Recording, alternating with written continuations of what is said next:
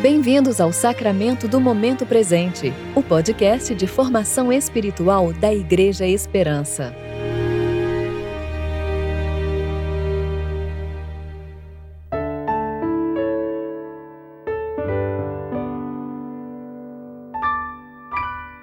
Hoje é quarta-feira, 5 de maio de 2021, tempo de reflexão do quinto domingo da Páscoa.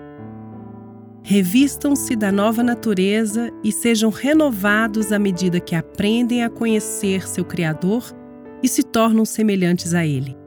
Colossenses 3, 10. Eu sou Júlia Ribas e vou ler com vocês a reflexão de Rano Molina referente a Isaías, capítulo 65, versículos 17 a 25.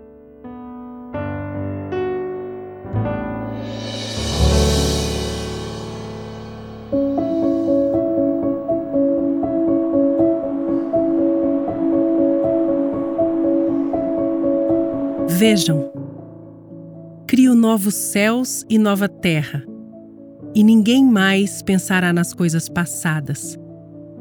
Alegrem-se e exultem para sempre em minha criação.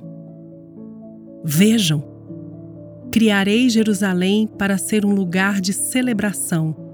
Seu povo será fonte de alegria. Eu me alegrarei por Jerusalém e terei prazer em meu povo Nela não se ouvirá mais o som de pranto e clamor. Nunca mais morrerão bebês de poucos dias. Nunca mais morrerão adultos antes de terem uma vida plena. Ninguém mais será considerado velho aos cem anos. Somente os amaldiçoados morrerão jovens. Naqueles dias, habitarão nas casas que construíram e comerão dos frutos de suas próprias videiras Invasores não habitarão em suas casas, nem lhes tomarão suas videiras. Pois meu povo terá vida longa como as árvores, meus escolhidos terão tempo para desfrutar tudo que conseguiram com grande esforço. Não trabalharão inutilmente, e seus filhos não serão condenados à desgraça, pois são um povo abençoado pelo Senhor, e seus filhos também serão abençoados. Eu os atenderei antes mesmo de clamarem a mim. Enquanto ainda estiverem falando de suas necessidades, responderei às suas orações. O lobo e o cordeiro comerão juntos, o leão se alimentará de palha como boi, mas as serpentes comerão pó. Em meu santo monte, ninguém será ferido nem destruído. Eu, o Senhor, falei.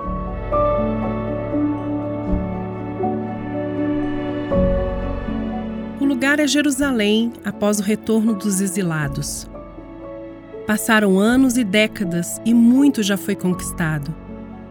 Muros foram erguidos e o templo reconstruído.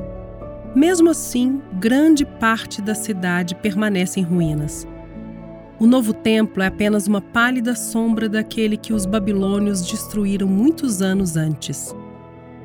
As pessoas passaram por vários anos de dificuldades e, em alguns casos, mais difíceis do que os anos de exílio.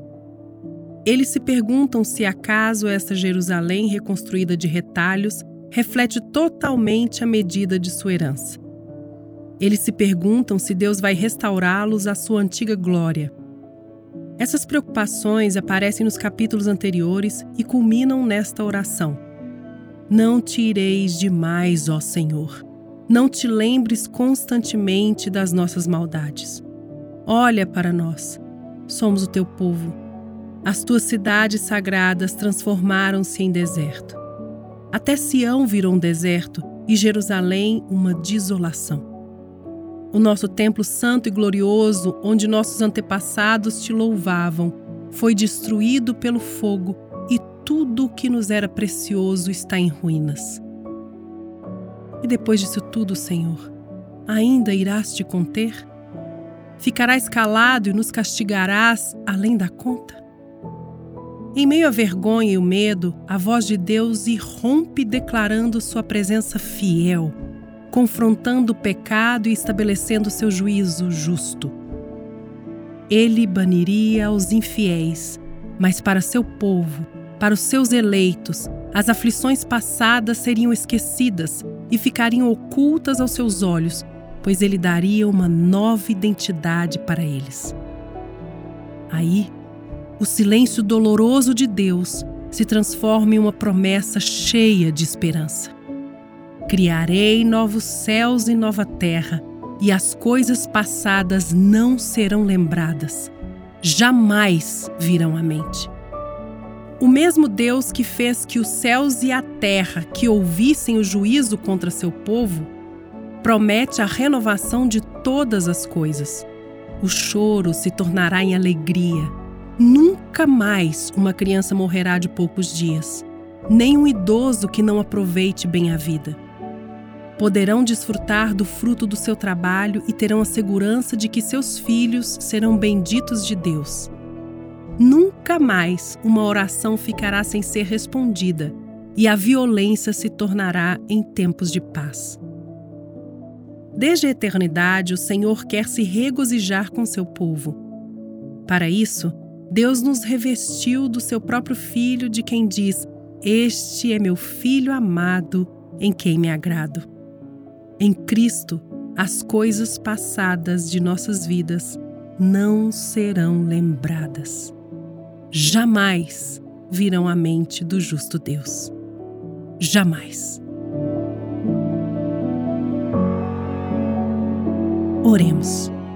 Deus justo, sem o sacrifício de Cristo, nem teu povo nos tempos de Isaías, nem teu povo hoje, poderíamos desfrutar de tua graça. Obrigado porque no seu sacrifício todos os atos vergonhosos do meu pecado foram esquecidos para sempre. Amém.